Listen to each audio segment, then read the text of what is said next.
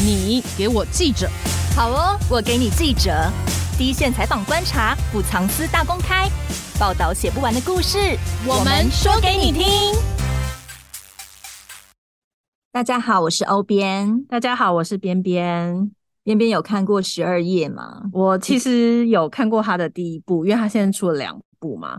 你是进戏院看吗？没有没有没有，我是在网络上看的。嗯，然后因为我自己当时家里有养狗，嗯，所以我那时候看的时候，其实我觉得那个心情被影响的蛮多。而且我那时候因为里面的那个音乐都会一直有狗叫声，对，然后我们家的狗就会一起叫，对，就是会觉得哎、欸、发生什么事，然后有点很焦虑感。嗯、然后我觉得他应该是有听得出来那个那些叫声里面代表的意思，对。对，我那时候是进戏院看，嗯，我真的看到一半很想要 逃出去，欸，嗯，我觉得有点看不下去。对，就是那个心被揪起来的感觉，其实蛮难受的。嗯，然后就会觉得他们为什么要因为没有被认养就要被安乐死那种。心情我觉得好像是人类主宰了一切的感觉，让我觉得很不舒服哎。对，而且其实我们看那个里面的环境真的很不好，嗯、然后我就想说，这些狗怎么可以待在这么不好的环境这么久？我记得我看到一半之后就是一直哭，然后那个我的卫生纸都要垫在眼睛上面，因为哭的太惨了这样子。十二夜是二零一三年上映的一支纪录片，那时候。流浪动物如果被关进收容所的话，过了十二天没有人领养，就会被安乐死，嗯、所以就叫十二夜。嗯，然后那时候导演就想要记录他们这些狗狗、猫猫，那时候应该是没有拍到猫吧？对，我记得大部分都是狗。对，然后他们在收容所过了十二天，最后被安乐死的情形。嗯，所以我觉得其实让人还蛮不忍心的。对，我们那时候修了法，促成了二零一七年的。零扑杀政策正式上路。嗯，在二零一七年以后，抓进收容所的流浪动物就不会再扑杀了，就也没有过了十二天要安乐死的这个步骤。可是因此呢，导致很多收容所其实，在政策上路当年，二零一七年就已经爆满了，因为你一直收进来，然后你并没有出清嘛，因为。又很少人领养啊，然后一直抓啊，没有人领养，他们就爆满了。而且很多被收进来的都是老病伤残，嗯，都是一些大家不要的狗狗，嗯，比较难送养，然后或是很凶的，所以对于收容所里面的人员来说，照顾起来也是蛮不容易的。对，而且因为收容空间很有限嘛，嗯，然后又没有办法一直抓，因为就已经收不进去了。那目前大部分的县市是采取 TNVR 的方式处理流浪猫狗，这个四个英文单字代表的意思呢，就是抓到以后结扎，然后结扎完之后帮他们打完疫苗，再让他们放回原地，就放回去了。对，那因为就是有帮忙结扎嘛，所以他想的是比较不会再继续繁衍后代，对，然后就比较生太多。对，没错。那有数字发现呢，台湾游荡在外的犬猫不断的增加。虽然说要 TNVR，但速度也比不上那些猫狗生的速度。嗯、那还有很多民众喜欢放养，所以时不时就会传出一些穿山甲啊、山枪啊。石虎等小型的野生动物被咬死的事件，嗯，比如说呢，南投的特有生物研究保育中心跟屏东保育类收容中心呢，他们两个单位都有统计发现，嗯，他们在二零零六年到二零一七年，大概这个十年间呢，救治的穿山甲里面，遭到犬只攻击的比例占百分之十五。对，那时候十年间大概被狗咬。咬死啊，受伤的比例只有百分之十五。对，但是到了二零二零年呢，受伤的穿山甲被狗攻击的比例，你猜上升到多少？上升到多少？很多吗？对，上升到百分之五十，等于是说有一半受伤的都是因为被狗攻击啊或咬而受伤。嗯。那最近在公共政策网络平台上啊，就出现了要不要恢复收容所安乐死的讨论哦。嗯，所以今年中。有一个恢复流浪动物安乐死与规范喂养流浪猫犬的一个联署，在上面提出来了，很快就有五千个人复议达标。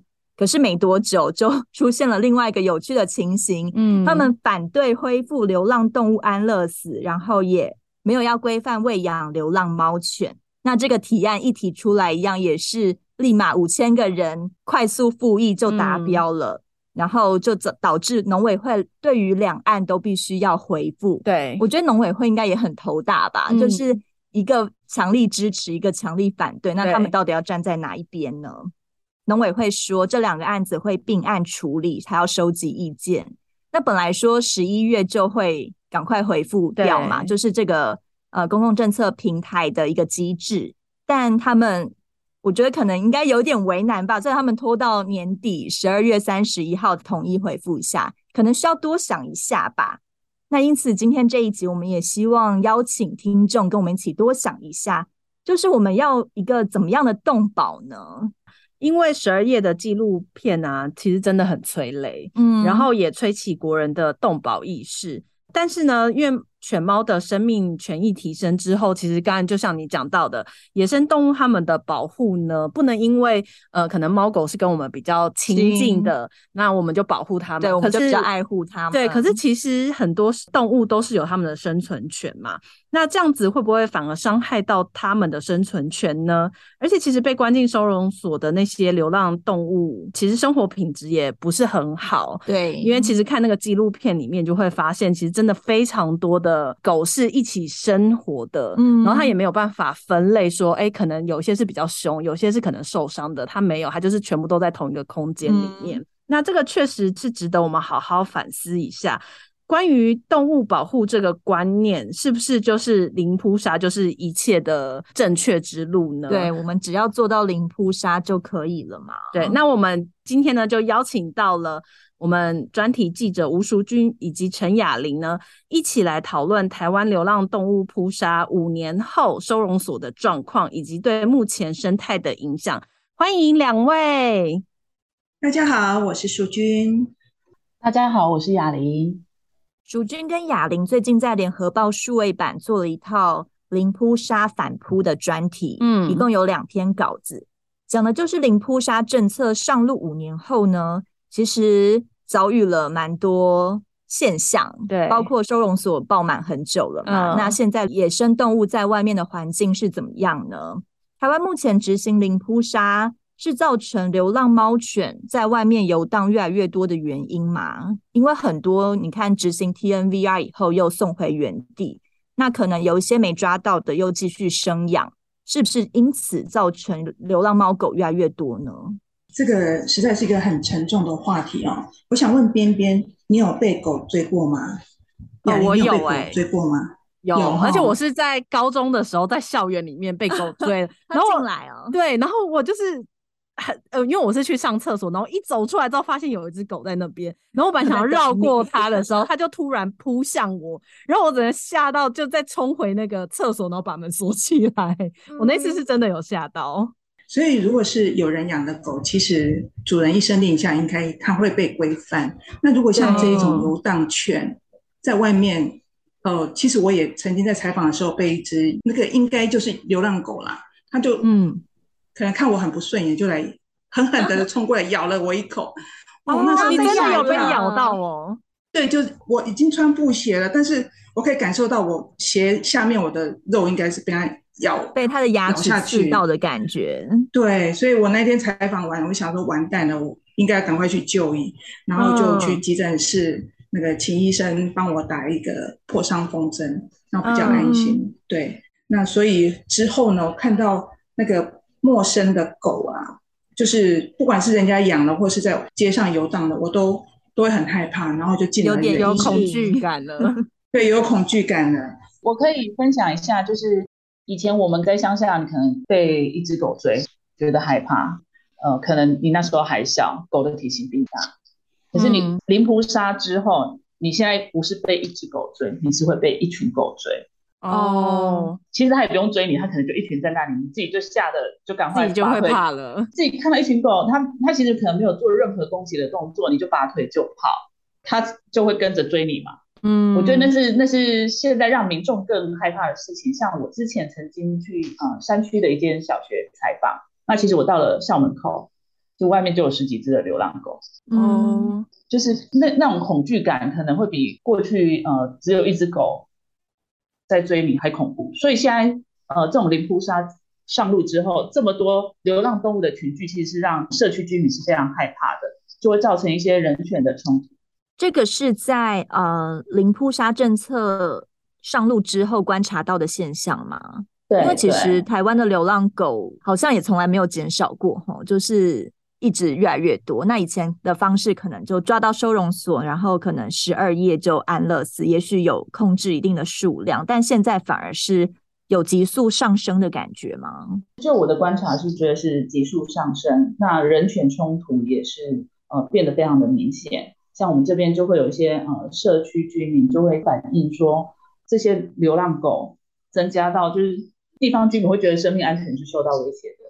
可能会一直投诉啊、检举啊，对，但是就会跟也会跟动保团体就是有冲突这样。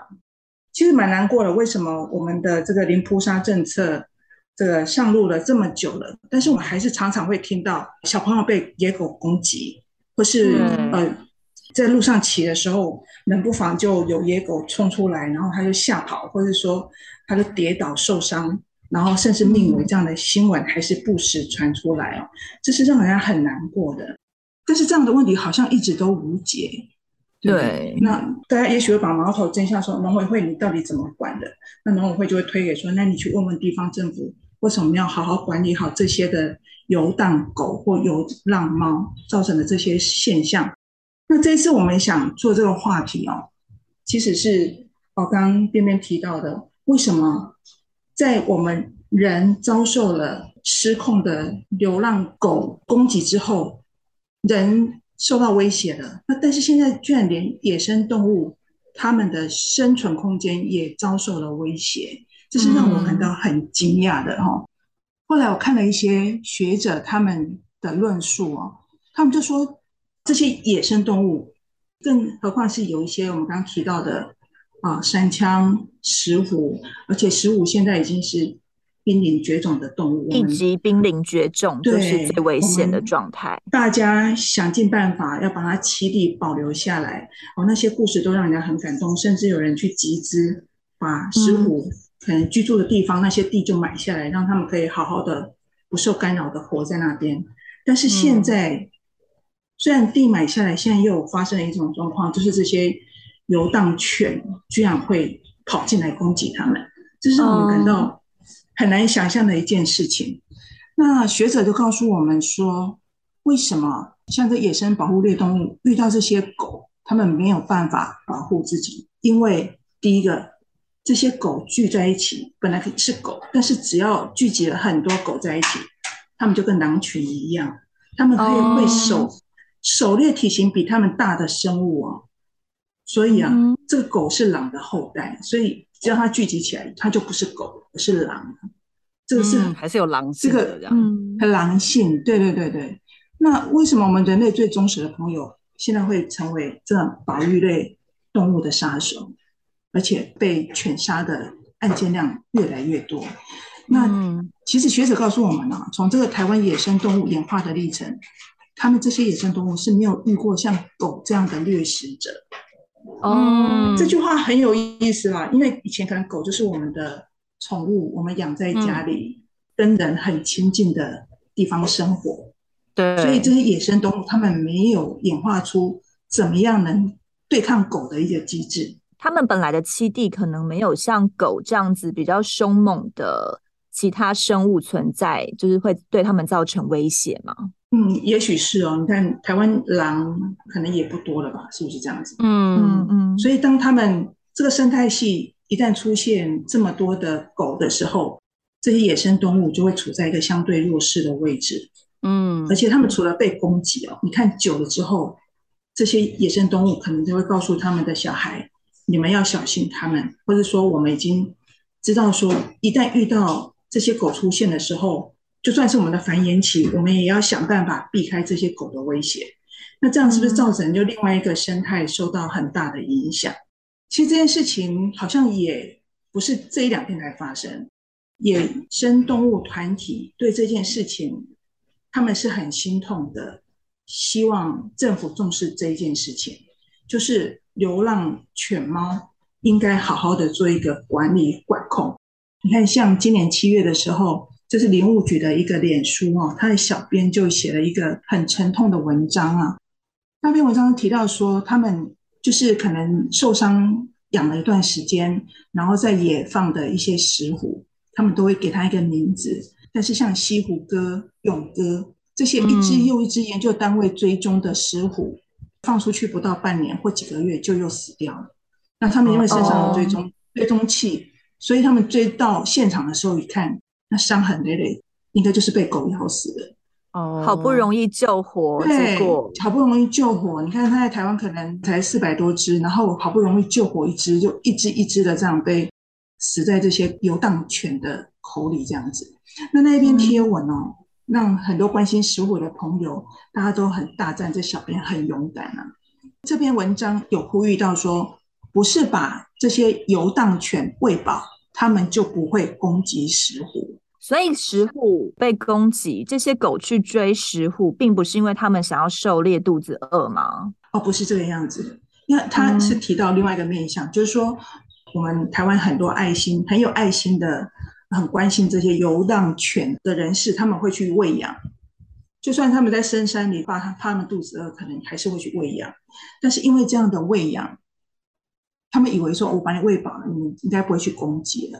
但是事实上呢，你看这个林务局他们研究人员就说，他们喂食流浪犬会造成他们更聚集，而且更有力气追击石虎、穿山甲、食蟹獴、麝香猫这一些保育类的野生动物。嗯，那这个小编最后一句让大家觉得他很勇敢的一句话，就是说提醒大家不要喂养，功德无量。哦脸书真的是引起很热烈的讨论，那很快的，当然另一方面就是爱狗人士也都灌爆进来了，然后就形成两派人马的这样论战啊。其实看起来也是很难过，一方是为这些野生动物请命，一方是也是为这些爱护动物的人士，那怎么会因为这样子就论战起来，而且是？火车相撞，不是撞一次而已哦，是撞了两次。这、嗯、就目前看来是已经撞了两次了。雅琳是在云林耕耘的地方记者，对，所以呃，有觉得这个现象在比如说乡间地区，不是都市地区比较容易出现吗？呃，我觉得没有分诶，像斗六比较热闹的高级住宅区，就是因为有人喂养这些流浪狗，那就是让这些流浪狗群聚，那因为又又不能。扑杀嘛，对，那最后就是那边的流浪狗数量就是有大概有十几只，那社区居民就是有人被、嗯、可能在那边散步运动被攻击，嗯、那就会有一些陈情啊反应这样子，对，嗯，其实我觉得是没有，嗯，乡下跟都市的区别。像淑君刚提到啊，石虎因为很多救活以后送回去，然后被咬死的案件嘛，嗯，其实也有研究发现哦。狗数量越多的地点，石虎的数量就越少了。在他们的栖地，嗯、因为可能真的妈妈有教小孩会怕，对，就不敢再出现了，或者是会绕道。我觉得也是有机会的、嗯，所以就会变成说，如果游荡的犬猫越多的话，相对的可能呃需要被保育的这些物种，也许就会栖地或是可以生活的地方会越少。一般人出去在外，不小心就会被攻击。那这样看起来好像没有办法和平共处，因为感觉就是会有一方受到伤害。那这该怎么办呢？其实我们看两回合的双方论战哦，其实里面也有很多他们的论述论点。其实我就觉得他们都讲得很好。就动保团体跟这些野生动物的保护团体，他们在公共政策平台上已经论战了两次，两回合了。嗯，对。然后第一回合就是在讲说要不要禁止喂养，好、哦、这件事情不太大。嗯、我们刚刚提到的，就是他可能以为他把它喂饱了，他就不会去攻击野生动物，但是事实上不是这个样子。专家告诉我们不是这个样子，那就有一方发起了，就认为说，就请你立法，我们要应该禁止喂养流浪动物这样的提议。那当然很快的就也成案了。那另外一方。也很快的发起了反我国禁止应该禁止喂食流浪动物这样的提议，然后很快就成案。嗯，他们发现对方有动作了，赶快立马对出一招反制的。所以感觉这个两个团体已经杠上了，看他们的这样的火花哈。那去年九月底的时候，双方呃农委会安排了一个线上会议对话，那全程直播，那现场就有一番很激烈的论战啊。那当然各方各持己见。哦，那正方就认为说应该要禁止喂养的，就认为说，宠物作为一种满足人类精神需求的动物，本来就应该存在氏族的家中，不应该流落到街上，养在家，何况是在外面又在生小孩，一直繁衍出去，然后建立他们族群，结果就导致整个压迫，甚至改变既有的生态。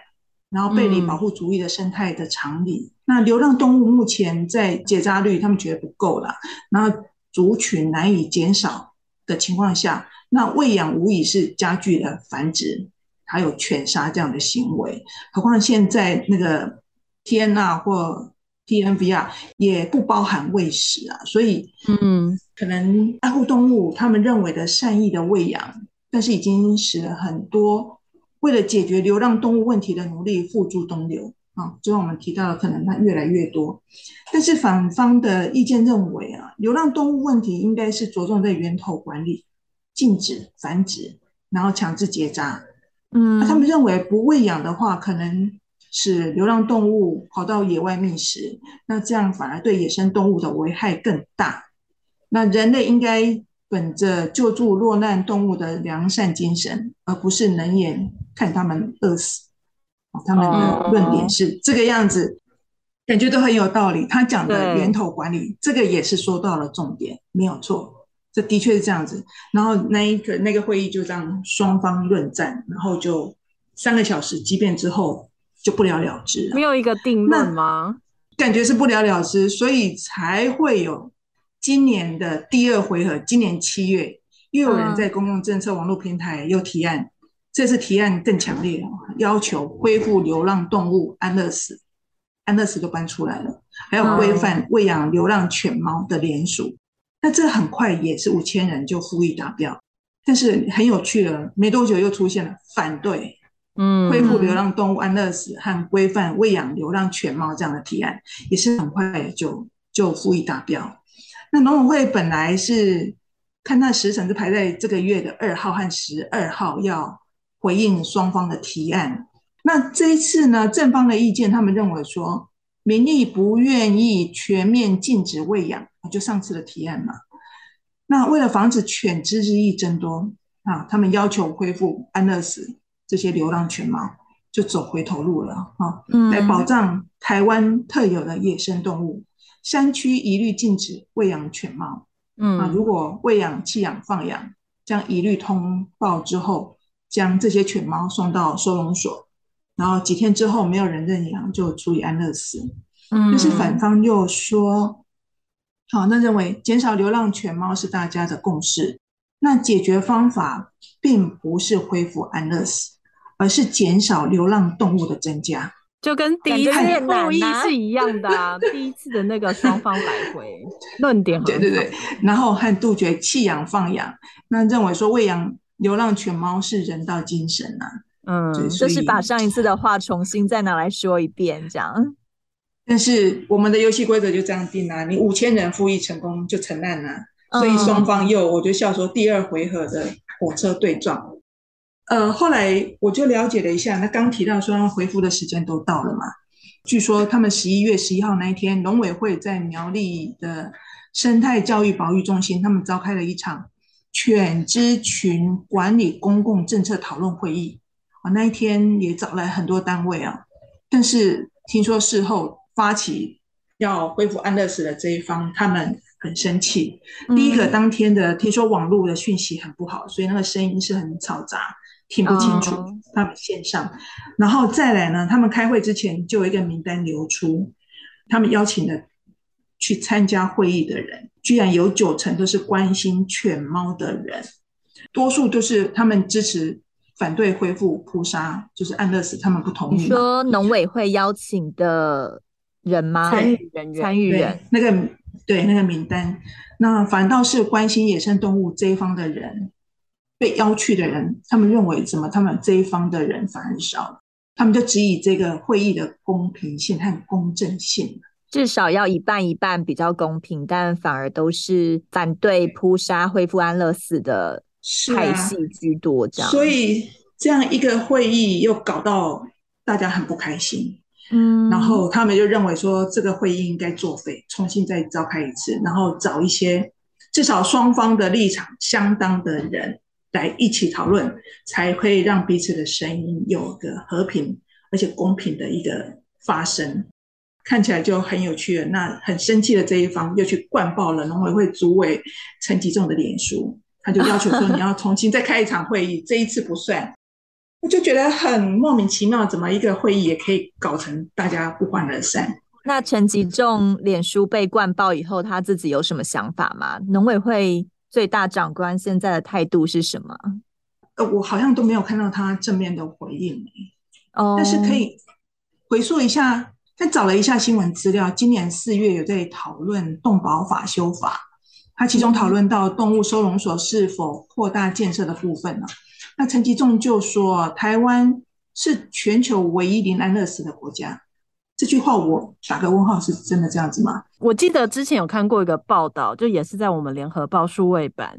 然后光涵有写说，其实日本有一些县市也是零扑杀，但是也是造成当地的一些生态的改变。有对对，就跟台湾其实差不多。对，是。然后那一次他的回应哦，这这句话其实我听不懂。他说当初是为了确保动物福利，订定了林安乐死措施，但是最后执行是否有配套措施完整到位，并是否有达到目的，都还要再来思考。执行林安乐死后，要思考动物权利是否有增加，没有的话，要坦然面对修法结果。这句话你们看得懂吗？他到底在讲什么？其实我不太懂他的意思，感觉就是不想管，嗯、大家全民承担，这是修法后的结果。可是本来这个政策上路，本来就应该要有一些配套措施，他不能已经执行了五年之后才在讲说。哦，有可能有一些配套措施没有做好，那这不是农委会自己应该要想办法对啊来的吗？他怎么会说啊？你们自己决定要修法，你们自己看着办这样？这就让大家很生气。你看，都是很爱护动物的两个团体，已经战得水火不容了。你一个农委会主管，一个大家长，你怎么好像两手一摊没不关你的事的样子？真，这是让我感到感到生气的地方啊。不过，呃，我们可以探讨一下。其实，我觉得陈其重他不应该回避啦。第一个，呃，这些野生动物这么辛苦，在复育，在为他们生存权在努力的是林务局，这个也是在农委会的辖管之下。嗯，那管理这些流浪犬猫的是畜牧处，也在你农业农委会的辖管之下。你一个大家长，难道没有看到你们自家的两个单位也在？火车对撞了吗？嗯，怎么一个大家长可以说这个要坦然面对修法结果？这是你应该要出面解决才对的啊！而且这次我们这专做的专题，我们也有到了解了一下各地的收容所。那云岭的收容所，呃，我们他们讲出了他们心声哦，其实听起来是很难过的。嗯，那我们可以请雅玲来帮我们做这方面的补充。就是呃。零扑杀之后，流浪动物的数量是很明显的增加，可是各地的收容空间都非常有限。嗯、那特别是这种动物收容中心，其实都是隐蔽设施，其实光要设立就是一个很大的难题。嗯，就会有很多居民反对嘛。对，云林就因为地方民众的反弹，到现在还没有设立收容中心。那他们就转了一个弯，就是委托民间呃来代养。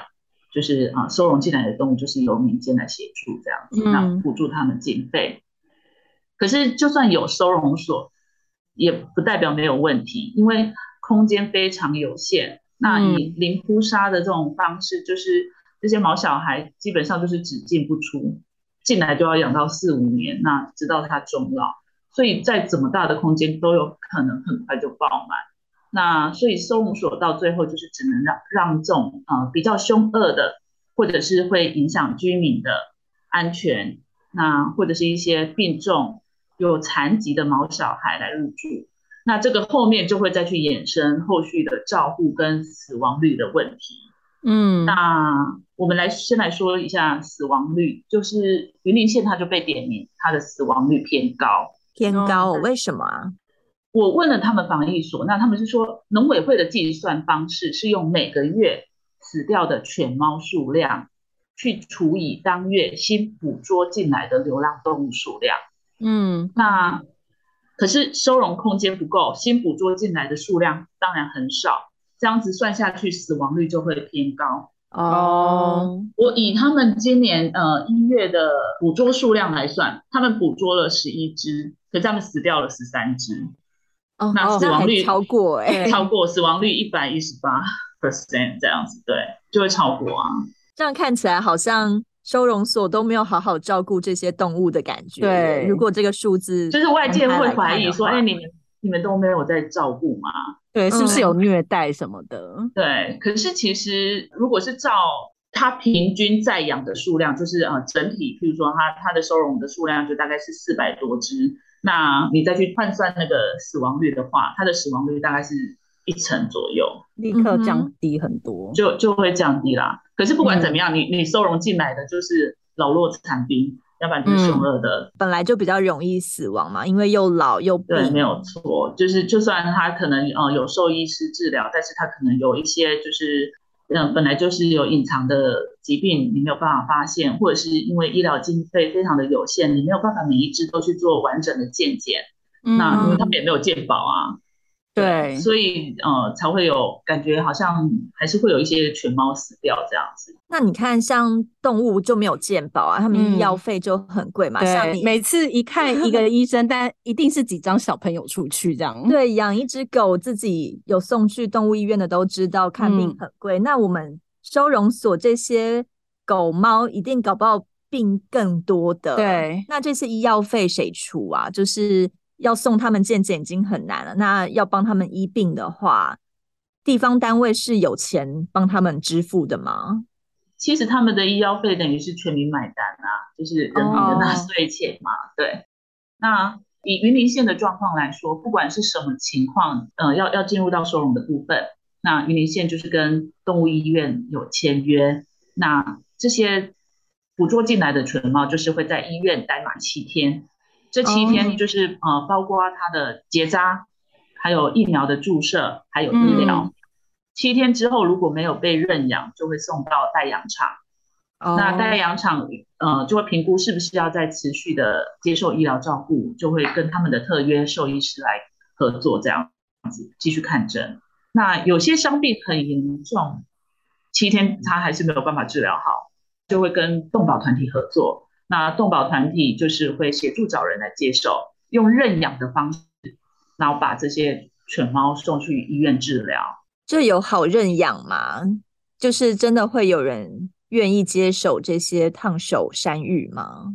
动保协会他们会透过他们呃这一群爱心人士想办法去去找到人来接手。嗯，对对。可是通常。如果你以一般伤重的这种流浪动物来说，它其实不太会被认养出去，几率不是很高。对，对，就是他们也只能是很短暂的，嗯，就是可能协助他后面的安宁照顾，直到他死亡这样子。哦，为什么他们在医院就是只能待七天？其实因为经费非常有限。嗯，一只狗进到动物医院，那包括结扎、七天的饲养管理、晶片植入、疫苗的注射。就大概要三千三百块左右，这还不包括紧急医疗。嗯、以云林县来说，他们的医疗费用就是一支一千块。真实的状况就是一定会超过你。如果有带就是家里的宠物去看医，应该很很容易就好几张小朋友就对呀，嗯，花出去这样子。这些钱是只要跟比如说县政府请款的话，都会收得到吗？还是？政府给的经费就有限，你们就是在这些预算里面尽量做而已。他每年有编列固定的预算嘛？那一只狗就是多少钱？用完就没有啦，就是没有办法再收。超过七天之后，他还要其他的医疗照护，那就只好寻找其他的动保人士来接手。可能就要募款了吗？募款，嗯，也不会有官方来募款。我觉得是医疗费的问题啦，就是你要怎么去救这只动物，你要救到什么程度，就跟人一样，当他已经你你也知道他的病可能就已经是病危了，你还要继续救他吗？对，你还要花这么多的医疗费用资源？对。嗯那这样子都已经病危的话，收容所目前还是可以进行安乐死的吗？还是说他们因为已经有零扑杀政策上路，还要执行安乐死的话，对他们来说会是一个压力呀？就是大家会想说，你是不是不想照顾，就让他安乐死？其实以农委会的规定，台湾没有不能安乐死，因为他强调的是零扑杀，不是零安乐死。嗯，可是以现在的安乐死。的条件，他评估要过非常多的关卡。以云林县来说，他如果要执行流浪动物的安乐死，他必须要有兽医师、那代养场的代表、防疫所的人员，还有动保团体一起针对这些个案来做评估。就像的人，你要安乐死，很多人可能就会有很多意见，你就会会很多意见啊，嗯、对啊。那动保团体会觉得说，任何的生命都要尊重啊，嗯，就尽量救。通常动保协会都会说要救，那、oh. 这只狗就算它再怎么严重，它等于就是拿到免死金牌。就算它已经是皮包骨，那兽医评估说它可能怎么样都没有办法再恢复正常的健康状态。只要那一只狗还活着，动保团体就是觉得就是要救。嗯，对。可是它可能会因此而超还要活着超过一年。那这样对他来说会是受苦嘛？因为其实有一些生活品质不是很好的话，对于像人类也是啊，可能都不一定想要继续活下去了。嗯、那对照顾它的人来说会，会或是对那只动物来说，会不会其实效果并不是很好，啊，都是折磨啦。对，可是呃，其实只要人工喂养，就是你可能就是。帮它灌食什么的，它可能还是可以活超过一年，但是它可能不能跑，不能跳，不能自己吃东西，嗯、就只是还有一口气瘫在那里。你觉得这样是、嗯、是好的吗？它的生活品质是好的吗？其实这个呃，我曾经看过那个监察院，他们有针对这个在做研究调查，他们发现这个论点也是大家可以做个讨论或省思。就像刚亚玲提到的。哦，我们是零扑杀，不是零安乐死，不是不能执行安乐死。但是为什么？其实收容所对这件事情是很忌惮的，甚至曾经有人陈情到监委那里说，明明那只狗已经很严重的，好像脊椎受损或怎么样，已经让他哀嚎了三天了，看起来就是没有办法救了，但是居然放在那个收容所让他哀嚎这样三天了。那那个检举人认为说，你们这是在虐待动物吧？对，这样反而会觉得他在虐待。不执行安乐死，好好让他最后一程就不要受这样的折磨，就让他走。但是这又戳到了很多收容所他们的痛点，他们为什么执行率这么低？雅玲可以帮我们讲一下，为什么他们对这件事情是会有顾忌的？安乐死，如果你执行的话，动物好团体会觉得你不尊重生命啊。就是公部门所做的不如他们的预期，很容易就会被上网公审哦。Oh. 而且一个学者是说，他们这个每个月都会公布那个安乐死的数字，这个资料摊开来，大家会有压力吧？是不是这样子？对，这部分也是。但是我觉得，其实就是因为动保团体，他可能会有各种的方式，他想要保护这些生命。可是行政部门因此就会受到很大的压力，毕竟他们还是要依法行政。那如果跟民众去发生了这些冲突，他们还要处理民众的情绪，然后还要做事情，还要去捕捉这些流浪狗，就疲于奔命，也是心力交瘁了。心力交瘁，真的。那他们公布安乐死的那些数量啊，他会特别的注明说是什么原因才去安乐死的吗？就是如果写上原因的话，会不会比较能够说服一些反对安乐死的民众啊？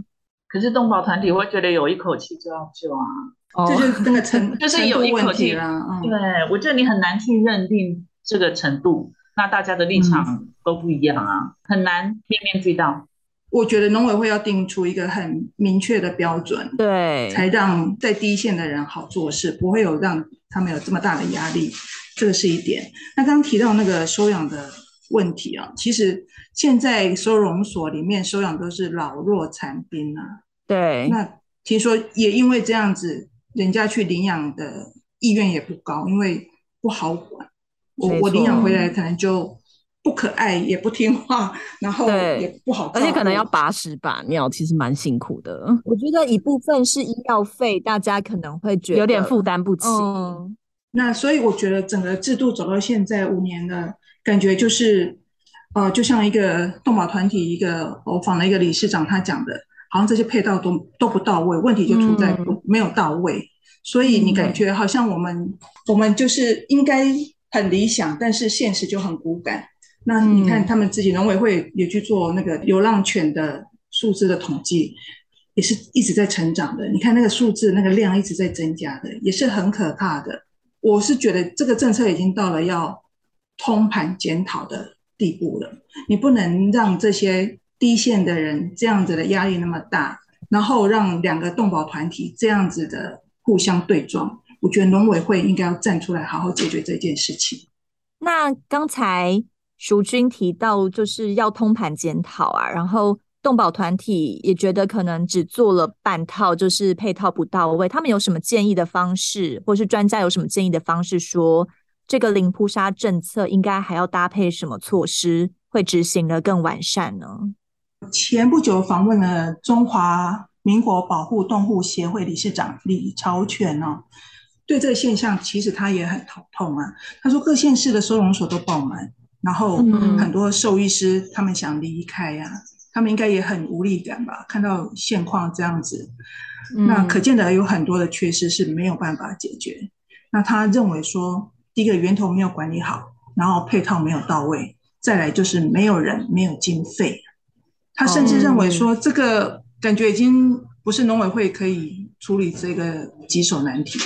他甚至点名应该要行政院长苏贞昌出来做个。统合啦，各个更高的层级，嗯，对对对对对，哎，其实他讲了一个论点，我觉得蛮有道理的。他说，现在我们可能农委会告诉我们说，哎，现在的那个结扎率哦，有七成八成多少？但是这个数字是很吊诡的。那请问母数是多少？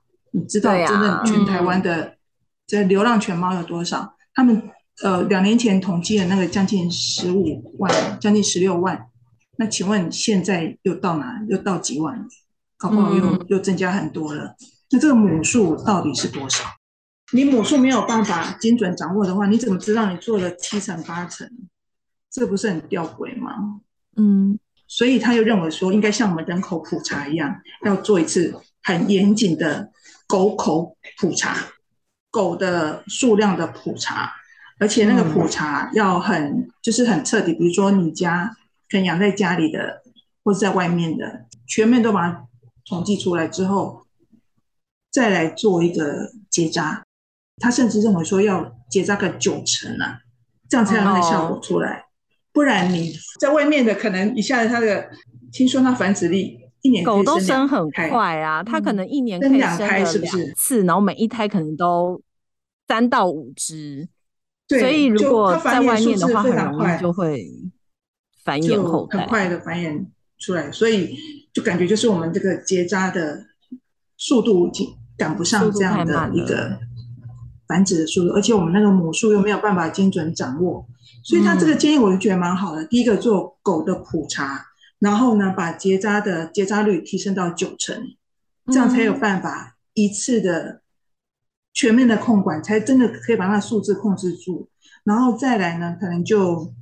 开始这些配套要精准到位，而不是啊随便做一做啊那个查不到啊，就下次再来，下次再来，那不知道又生了几胎，又生了多少只。嗯，这些配套可能就必须要农委会自己去制定嘛，就是他们自己想一个办法去控管，还是说呃现行可能有一些比较可以参考的方式啊？我我相信这些怎么解决方案。这些动保团体他们比我们都清楚，但是现在就要看这个主责单位到底要不要做。但是看你看他们开的那个会议可以开成这个样子，实在是是让人家很摇头的一件事情。我讲一下，就是目前对捕捉的流浪动物，如果进入收容所的话，认养率是很低的。那你这一两年来看，都平均不到两成，只能养到终老。平均一只狗要养四到五年，那这些费用其实都是全民买单的。对，那我们到底对这些呃动物收容，或者是嗯、呃、要不要安乐死，要不要扑杀这件事情，要做到什么程度？我觉得就是都是值得思考的问题。我觉得其实现在有一个很大的问题是，有一些人会把动物放在外面养啊，而且你还不结扎，你放出去以后，你都不知道它去跟多少狗就是生了孩子，嗯，这感觉也是源头非常难控制数量的原因之一。对，所以我觉得应该是爱护动物的这个教育，我觉得是要从一般的民众就开始做起。嗯，就是如果你真的养了宠物之后。如果你真的没有想要让它生，或是你没有想要再多养狗的话，我觉得就可以先结扎。对，因为其实我记得，如果宠物如果不结扎的话，其实对它的生理也是会有些影响的。嗯，然后再来就是，我觉得配套措施都一直很不清楚。嗯，然后尤其就是，如果假设今天这只狗真的已经病得很严重了，我觉得。